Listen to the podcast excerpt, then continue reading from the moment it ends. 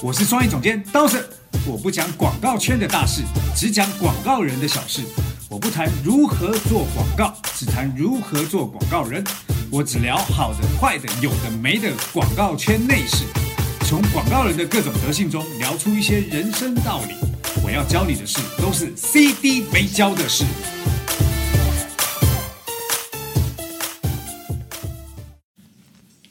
CD 没教的事，我是刀生。大家好，我是杨帆。哎，我们又来到了 CD 没教的事的节目了哦。好久都没有录节目了，甚是想念。对不对？大家又不关注，大家又不点赞，大家不转发，对不对？就 有开心就录啊，不开心就不要啊，对不对？老师怎么那么任性啊？任性不就是我的标签吗？啊，撕掉标签好吗？撕掉标签。好，来，今天我们要聊什么主题啊？今天其实我们要聊一个。在策划的时候是非常大的热点，而现在，呃，又被怎么讲有更新的一个热点话题，是什么？就是五 G 时代要来临啦。哦，聊到五 G 啊，其实其实应该这样讲，呃，你知道我我是九七年入行，我入行的时候啊，其实就是做呃网络营销开始，网络行销开始，是，然后我零二年被。从台湾拍到这边来，所以我算是在内地最早一批做网络 digital 的人。嗯，然后呢，我就当时其实我就有一种感觉，嗯，因为我我我在做 digital 的工作啊，有一个特性是我对于新科技或者对敏感，对敏那个敏感的角度，比如说，哎，fresh 又出现了什么样新的功能？在我那年代还有 fresh 啊。我刚开始入行的时候也在做 Flash 网站。对对，就是 Flash 有什么新的技能，然后呢，呃，又因为有什么样的东西创新的，那怎么运用在广告？HTML。对对，怎么运用在广告上面？那我我上一次呃去广州南门讲课，然后讲课的时候吃完饭，呃讲完课我们就吃饭嘛。嗯。吃完饭的时候，他们的一个呃总经理。就跟我聊到啊，当时我以前看过你的案子啊，一个案子当中是一个雨燕的这个案子，就是拿摩比斯广告讲那个。哇！他说在那个年代非常特别的一个点，就是没有人把视频跟网站结合在一起，就是那个 campaign 赛结合在一起。是。现在大家都这么做，但在我那个年代，其实没有做到这样，而且我那时候结合这个以后还带了呃手机营销，就是短信的部分，所以那个案子。其实，在国内拿了很多奖以外，在国外拿国际的奖。对，那那个时候其实那个关键就在于，因为对于新兴科技的敏感度，那我就会思考这些东西怎么运用在广告的工作当中。那个时候没有人在那个 campaign 的 mini site 上面用视频，是不是还有一个原因是网速都不够？对对对对对。那你那个时候雨燕用的时候，网速怎么解决啊？因为我用公司的频宽，公司的频宽可是光纤。就是很大的频宽，就是照理讲，大家都会是用在服，就是外面的服务器当中嘛。是。那我们当时因为外面服务器非常贵，那是钱。可是我们公司里的频宽其实非常高，哦。所以我们就用到公司的，就有好的内部资源可以用。对对对对对。所以这个问题就是这样，就是为什么今天要讨论五 G？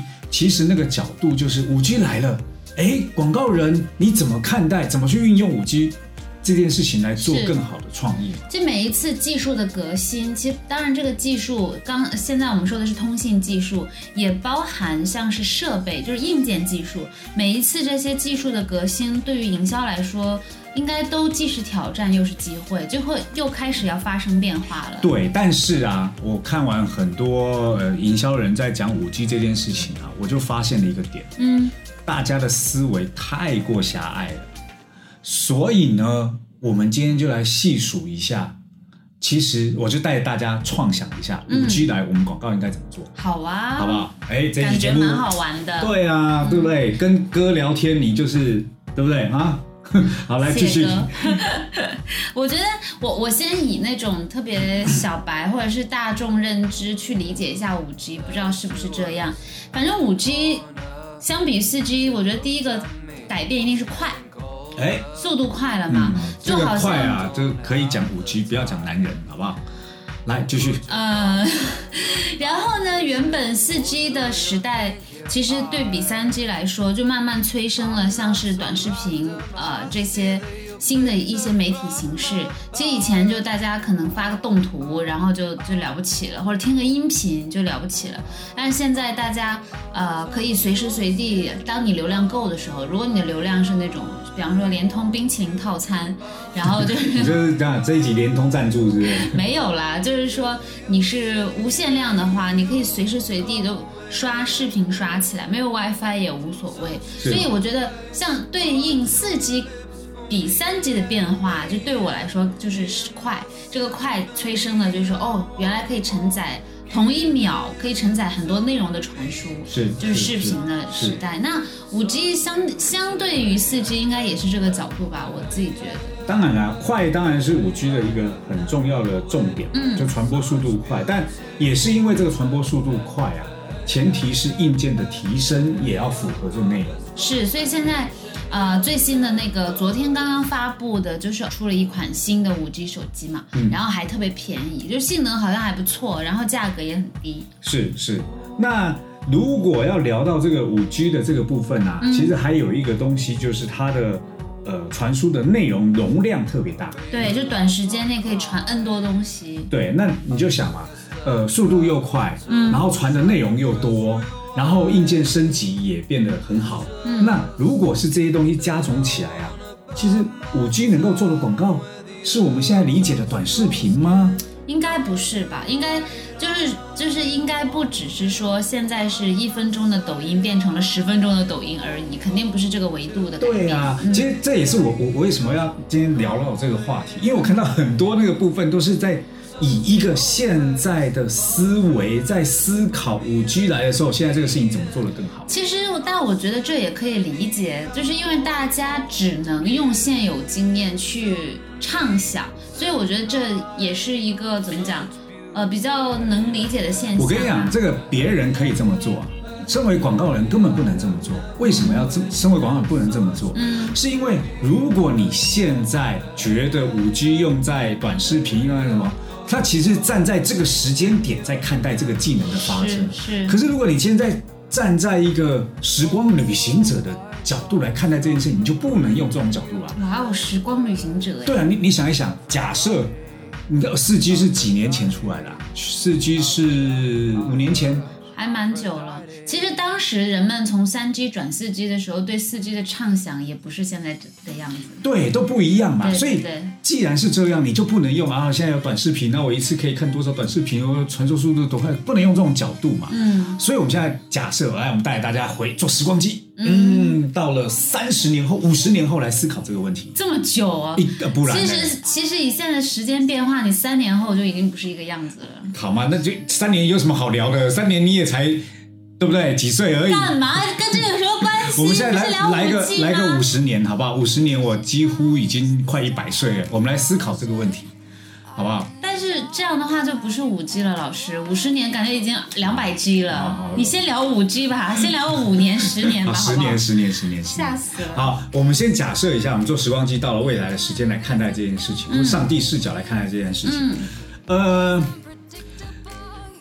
这呃，我应该这样讲啊，我们先从硬件设备的提升，嗯，这个这个角度来聊。我这一次去威海，嗯，参加那个那个那个国际的那个爱奇奖。的颁奖典礼嘛，因为我们拿到了最佳产品的创新的金奖，嗯，然后呢，在那个现场啊，其实我我认识了另外一个团队，那个团队是一个台湾团队，嗯，他们拿到了产品创新的全场大奖，哇，好厉害啊！然后她是一个阿姨，是一个阿姨哦。你叫阿姨，你没礼貌，你就叫姐姐就好了。姐姐姐，我一直以为我二十几啊。啊，那个向所有被 Dawson 老师叫过阿姨跟叔叔的人表示道歉。然后那个姐姐她她做了一一个产品还蛮妙的，就是它就是一个普通的垫子。然后这个垫子呢，你只要瑜伽垫那种吗？呃，也没有这么大张，可能就是一张小小张，对，一张小小的垫子。嗯，然后那个小垫，一个小婴儿的差不多大的小婴儿的垫子，尿布，一百公分的垫子。然后那个垫子特别的是，它上面呢布满了光纤。啊哈。然后呢，你只要躺在婴儿只要躺在这个垫子上，嗯，婴儿的呼吸。或者是脉搏的跳动。嗯，因为光纤是以光的形式在判断那个那个变化变化。是，然后呢，你如果躺在上面，它可以透过那个光的变化，微弱的光的变化，判断这个小孩子的心跳、脉搏、呼吸等等一系列的。那就跟给小孩戴个小米手环有什么差别？哎，重点就来了。嗯，手环现在目前的精确程度，现在很多手环的那个脉搏是一个光，嗯，然后呢，它的点是要戴在手上，是，创造了不适感。哦，可是婴儿你不用创造不适，你就躺在那个上面就好。那如果今天我们来畅想一下，五 G 在这里面创造的价值是什么？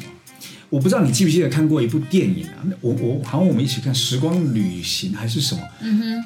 有一个人是受了伤，他躺在一台机器上面。Jennifer Lawrence 的那个太空旅客。太空旅客，嗯，躺在那一台机器上，一台机器上就是治病的那个嘛。对对，他躺在那台机器上，那台机器呢，如果它的整个呃材质都是按照刚刚那个光纤的的的传输，嗯，所以它现在那个光纤已经有了嘛，嗯，所以如果是整个都是那个，事实上。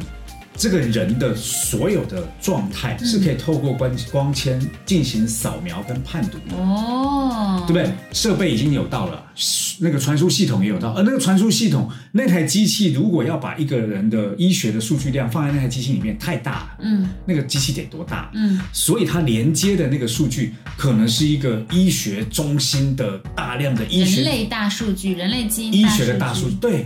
从那个大数据当中，他就可以判定这个人到底身上的每一个细节到底发生了什么事。好玩，这是第一个点，对不对？第二点，这个人如果当时受到了外伤、损害，嗯，机械手臂事实上是可以马上调取那个数据以后，根据他现场的即时状况进行一些外伤治疗、手术、手术或开刀。是那。五 G 的畅想就是调，因为这个人已经躺在这边，需要被急救，是，所以数据的传输跟精准度已经会变得特别高，机械手臂的操作已经会变得特别好，医生的角色只是在远端去触碰一个叫做哦认认定是这个方法，然后他就开始机械式的操作，所以你会思考一个问题哦，传输速度快啊，不是只是单看看数看影片这么简单。他可能从检测、调取资料，并且做出判断，还有治疗的，并且及时的去做很多的运作。是，那全部都可以以一种很及时的方式来做。对，那如果是这个角度的时候，其实这个人的这个这个我们刚刚说的那个未来的这个医疗的这个手术台，嗯，是不是就变得特别有可能执行？是。我我刚刚想到的是另外一个角度，就是因为你说的是婴儿的那个光纤垫子嘛，就是我会想到有一点点像，假假设我是一个职业女性，然后我的小朋友是个婴儿，然后他在家里，然后我上班嘛，然后其实我就那个我就可以，比方说找一个办公室的一个角落，然后在他要午睡的时候，我会唱婴儿歌给他，就是不是婴儿歌了，就是那个。呃，睡觉的那个歌曲给他听，然后就可以从那个光纤电子，就等于是从他整个身体的周围传来，就是妈妈唱哄他睡觉的声音，嗯，然后他就可以睡觉。安眠曲。对对对，这个是一种，就是然后后来又想到，如果可以做到这样的话，那我的声音也可以不一定是我的，就任何一个人，比方说。很厉害的歌手，他唱的这个声音就可以被很多人都调用，然后就直接床床垫或者是什么本身就可以去传递这种声音。嗯嗯，也很好。所以你看啊，如果刚刚我们讲的这两个东西的广告植入该怎么做，你有没有想过？假设我刚刚说的那个台子啊，嗯，它并不是一个多么昂贵的机器，因为这些东西普及化以后，价格就会往下降嘛，对不对？所以也许家里就有一台。那个这个床，嗯，好，那当你生病的时候，你可能就躺在上面，然后他就开始做治疗，嗯，那在治疗的过程当中，包含着比如说呃药药物或者是什么，它其实都可以透过三 D 打印的方式直接给到你。那也就是你躺在那边，比如说你感冒，你不用上医院，你就躺在那边，经过那个诊疗，远端的数据告诉你你大概什么病的时候，他就告诉了你应该要吃什么样的药，而这个药呢，这时候就出现药品的广告，对，你可以选择吃哪一家的哪一哪一家的哪一种药，然后完了以后某一个在打折什么的，对，然后完了以后，它旁边可能就直接三 D 打印出那个药的成分出那个药出来，可以三 D 打印啊？三 D 打印只能打印外形。没有没有，这就是我刚刚跟你讲，其实为什么它现在只打印外形，是因为里面的那些元素啊太复杂，传不过来。只只有一些元素的角度，比如说它只能做硬体的元素，好，比如说呃塑塑膜啊或者什么。但是如果这台机器当中是已经可以做出不同的化学元素，嗯，那对于这件事情的处理就变得更加简单了，因为现在三 D 打印已经可以打印活体器官了。哇塞，好酷！打印活体器官，嗯，那你看过去没有办法做这种活体器官的原因，这是因为器官里面可能还有很多不同的分子啊，或者是基因等等等等的问题，细胞的问题，嗯，可是没有办法做的原因是因为速度传输太慢，或者是一些信息量太大，对，信息量没有办法处理这么细微的事情，是，可是这件事情就可以处理了，哦，对不对？不过，不过，其实我觉得这个关于五 G 的畅想。确实有可能等到十 G、两百 G 的时候才发现。其实没有啊，因为当时其实我在那个威海的时候，嗯，我看完那个电子以后，其实我就在跟我们的客户，在跟那个金奖的得主在聊这件事情，完全可以。然后呢，那一个阿那个姐姐，跟讲阿姨，那个姐姐，那个姐姐跟我讲，事实上我刚刚说的东西一。现在已经有可以执行了，哇！这就跟我们当时在做那个我们那个客户家有健康一样，嗯，我们都觉得好像哎呀，这个我们自己做那个机得金奖那台机好像都做不了，嗯，可是事实上每一个单独的产品领域都已经做得很棒，嗯，我们那个为什么会得奖？我们把所有东西集合在一起，嗯，对不对？所以那个电子是一个医疗的机械手臂，其实现在已经有了，嗯，然后呢，还有一些扫描那个核磁共振扫描，其实也有了。只是把这些东西如何集合在一起，然后降低成本，是增加速度，是对不对？所以未来有一种东西是很有钱、很很有赚头的。什么东西？大量的知识数据库。哦。其实我只要累积大量的知识数据库，我卖你知识知识数据库就好了。卖那个版权，就有点像歌手写一首歌，然后就可以卖版权。对。那我们再换一个畅想的方式。我也有想到一个，好，你先说。好，厨房。我想要厨师。对，你看啊，我们在帮呃呃很多品牌在做的时候，其实厨房就是一个最直接的例子。如何让新零售进到厨房里面？嗯，现在有很多自动的烹调机啊，什么料理锅啊等等这些东西，然后食材还可以，小米冰箱可以侦测到里面食材有没有，嗯，直接下单，对不对？嗯。那如果今天我要做一个米其林餐厅的餐那个食物，其实我要怎么做？最好的方式就是。我从知识数据库里面选择我要的东西，嗯，选择完以后，快递就直接把菜已经送来，嗯，我只要把这些所有菜按照格子放进料理锅里面，嗯，该切的该切，该烹调该怎么，根本就不用去吃那个米其林餐厅，对，家里就。所以其实未来有两个东西可以赚钱，一个就是做这个硬件机器的钱，一个是那个知识数据库的钱。拥有那个创意的人，对，因为我有了这个知识数据库。把知识数据库对接到硬件产品当中，那中间就可以创造出我要的东西。当这个东西被出来之后，你就想一想，餐厅还有存在的价值吗？不一定有了，但是也也有可能有。就是如果它的氛围特别好的话，大家不一定想每餐都在家吃嘛，想换一个很特殊的环境就会去。对，所以你看哦。对我来说啊，就以后就不用外卖了。我觉得是外卖就不存在了。你有外，你要外卖，还不如选自己喜欢的食材，让机械手臂给你在家现做，然后还干净。对，然后你看哦，这个这个这个知识的这个收费的部分就出来。嗯，其实我收卖的东西并不是卖一个菜这么简单。其实我只要把这个大量的呃食谱的一些 program。快速的传到你的机器，是，然后你的机器就创造出有资料库就好了，对不对？所以五 G 的畅想其实就会变成是，因为刚刚讲嘛，容量大，嗯，瞬间这些东西可能瞬间就，可能原本是几个 G 的的的资料，就完，要有那个 的声音有没有？然后完了以后呢，处理这个东西的硬件接收的速度跟处理速度也变快。嗯对不对？那以后卖什么，就卖食谱就好，嗯，对不对？所以这个将也会改变很多我们在思考这个问题的角度。嗯，所以如果是广告要做植入或者是什么的话，其实就是提前去植入这个数据资料库。就比方说，我的这个食谱里面有马铃薯、有土豆，然后某一个农场的有机土豆，其实是可以提前植入在里面。对对对对，甚至或者是调料等等，它就会提前植入在。就比方说，它就可以跟某一家。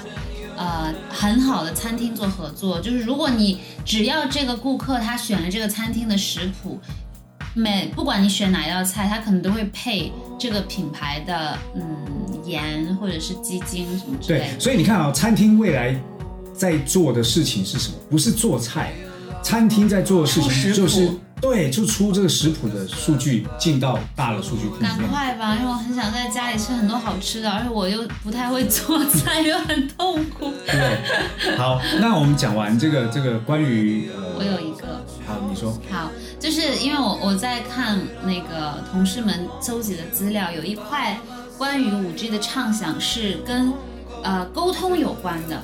三 G 的时代，大家就是从打电话变成了开语音会议，就是可以 call 那个音频会议。四 G 的时代，让 FaceTime 让视讯会议变得更通畅，然后大家都可以看到对方的脸，然后比较快，比较没有延迟的。那五 G 能够承载更多，就会很像是，呃，一些未来电影里面，或者是那种漫威电影里面的开会的方式，就是你，假设你只要有，其实是你只要跟他通信，有手机，还有一个投影机，对方的样子就是三 D 的样子，就直接投影在你对面。好，我要跟你讲这件事情已经可行了，因为我们之前不是跟了一个 呃做微软科技研究的那个公哦，司。是是是，合作是，他们做了一个 MR 的设备，哦他们是微软的嘛，所以他们有一个 MR 设备。对。然后那个设备，当时我们遇到最大的问题就是它只网络能问题它只能在它的本机使用，，WiFi 的地方它的对，而且是它的本机是离开了那个本机就就没有就废了，就废了。是所以你看这件事情是这样，嗯。你刚刚说的那个部分，透过那个 MR 就可以实时出现在每一个人脸里。然后在《星际大战》里面，它不是呃外星人跟那个那个那个火呃太空飞船里面的人沟通，其实也用这个方式在沟通。我我还想到就是小时候看很喜欢的呃歌手的演唱会，然后就发现有一些，比方说像 Beyond 这种，那个黄家驹过世，然后他们在演唱会里面就把黄家驹投在一个屏，不是投，就是在投一个屏幕上播出，然后另外几个人在旁边，就好像他们一起唱，然后就很感动嘛。那现在就好啦，所有不管是过世的偶像还是在世的偶像，你都可以在任何地方 order 他们出现在你的那面 多前。可怕、啊！三更半夜，VR 不是 VR，就是投影啦，对呀、你知道那它是立体的。它是你点播的，就是我我以后我不用买唱片我懂，也不是去看那个 MV，而是我就直接选周杰伦的这首歌，在我面前对我对，唱。周杰伦这个事情是你刚刚讲周杰伦，刚刚你刚刚讲的是过世的艺人，比如说三更半夜十二点，我看了 Michael Jackson 出现在那得我家。自己预定啦。哦，对啊，所以这就会变成，其实这也是广告的一种转换形式。就是如果说，比方说所有人点那个周杰伦的这首歌的时候，以前是在他的 MV 之前有贴片广告嘛，不同品牌植入的，那现在直接就是周杰伦直接讲，就是说某某品牌怎么怎么样。比方说他现在代言闪送，闪送什么什么什么他讲完那句话然后再唱歌。所以你看哦，这个点也是，如果你看我们回到呃广告人原本的思考，短视频，如果刚刚照我们刚刚的思考，你就会发现短视频都觉得是是远古时代的工作了，已经是远古时代的东西了吧？是，就是蛮久了。就像我，你你刚才说，就是一开始讲到 Flash 网站，我也惊了一跳，嗯，好像很久了。对啊，所以你你想一想啊，如果假设我们今天以后看电影的形式啊，并不是投影在一个平面上面，嗯而是地上全部全息投影在一个长，就是它就是在你房间里面，然后，其实就是戴 VR 眼镜就可以实现了。哎，但戴 VR 眼镜的问题也是在于，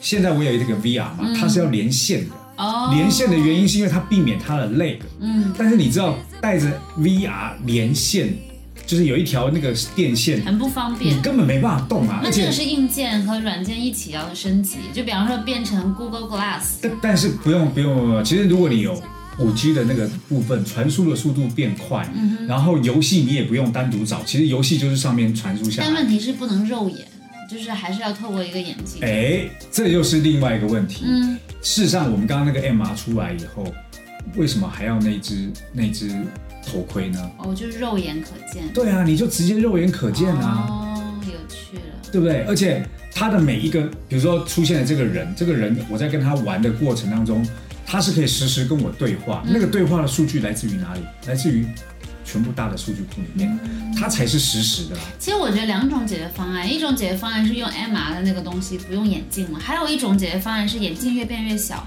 变成隐形眼镜就好啦。对啦，有可能是隐形眼镜的问题。嗯。只是我我我，因为我买的那个 M 啊，我只我 VR 我只玩了一次，玩的原因是因为它还是让我觉得不舒服，是因为你被吓到，吓到是一个，然后也不舒服，然后也头晕。对对，对尤其是它有一些问题是它的那个定位是不准哦、的，不够准，不够准，所以你根本就没搞清楚那个方向的位置在，所以你头然后就被僵尸吃掉了。对，所以这个问题也是，如果是这样，头号玩家的那一整套设备就可以玩。哦，我们直接就变成头号玩家。那所有的广告，其实在头号玩家里面的那些东西都可以植入进去，嗯对不对？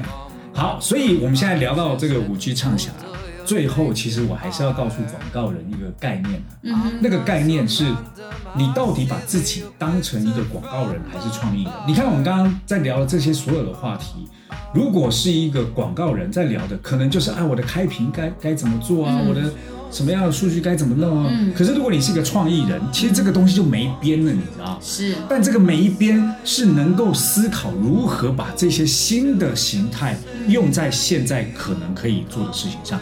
这就是回到我们刚刚说，我们得到那个创意的那个产品开发的金奖。嗯其实只是你不知道，有一些产品已经出来了。嗯，你要做的事情，其实就把这些东西组合起来，对。变成一个新的广告形态。我觉得做营销这件事情有点像两条腿走路，就是呃，或者有点像左脑和右脑的配合，一边就是要比较实际的知道现在呃客户的需求，或者说我们自己作为营销人，自己就是客户本身，怎么去达到自己用现有的技术去达到呃我我们的目的。嗯另外一方面就是借由一些变化，像五 G 的到来，或者是硬件的更新，然后我们去不断的推动跟去畅想这件事情有什么更多的可能性。是是，所以这个回到最后啊，我们来聊聊广告人这个角度啊，我觉得广告人当中有两个呃性格一定要保留的。嗯第一个好奇心，是，第二个勇于冒险的态度。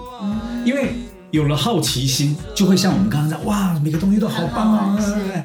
然后冒险的部分就是这些东西有没有办法把它弄在一起啊？试试看。好像很难，但是好像也还蛮好玩的吧。嗯我觉得这说白了，刚刚这两个东西加在一起就是广告人的热情。是可是现在，如果你的整个精力都是弄在，哎呀，我应该要怎么提案，怎么跟客户讲，怎么怎么，其实你根本没有这个热情再继续做这样的事情，你就觉得广告就是一个领薪水的事情，所以我我觉得还是两条腿走走路。抖路。抖路，因为如果有些小朋友他非常的之前，他确实本身的技能还没有很好，他只是一一味的去畅想的话，呃，也解决不了客户现有的问题，也是不对的。所以我觉得两条腿走路都要有。所以在我呃还算之前的时候啊，其实我的做法是什么？是当我看到了一个客户的这个需求以后，或者是我看到一个新鲜科技的时候，我就会有一种习惯是：哎，这新鲜科技有没有办法把它变成客户的需求？嗯，或者是看到一个客户需求以后，我就开始思考，调我大脑的数据库是，我有没有曾经看过一个新的科技可以解决客户这个问题？嗯这中间有很多可能因为之前执行不了的，但是它不碍于不会阻碍你脑袋的这个判断。运转是的，，对，那等到有一天这个东西已经足垂手可得在你手边的时候，你是第一个可以提出这个合作的概念的人，那个才是我觉得广告人最有价值的地方，嗯，对不对？好，哦，我们的节目啊，其实就要到尾声。是如果呢，你对我们的节目呢有很多想法，呃，我欢迎加入到我们的公众号，我们的公众号名称叫什么？Funer 二零一六 F U N E R 二零一六，对，那如除了这个之外啊，呃，现在我跟呃我们一个广告的，就我一个好朋友李新平。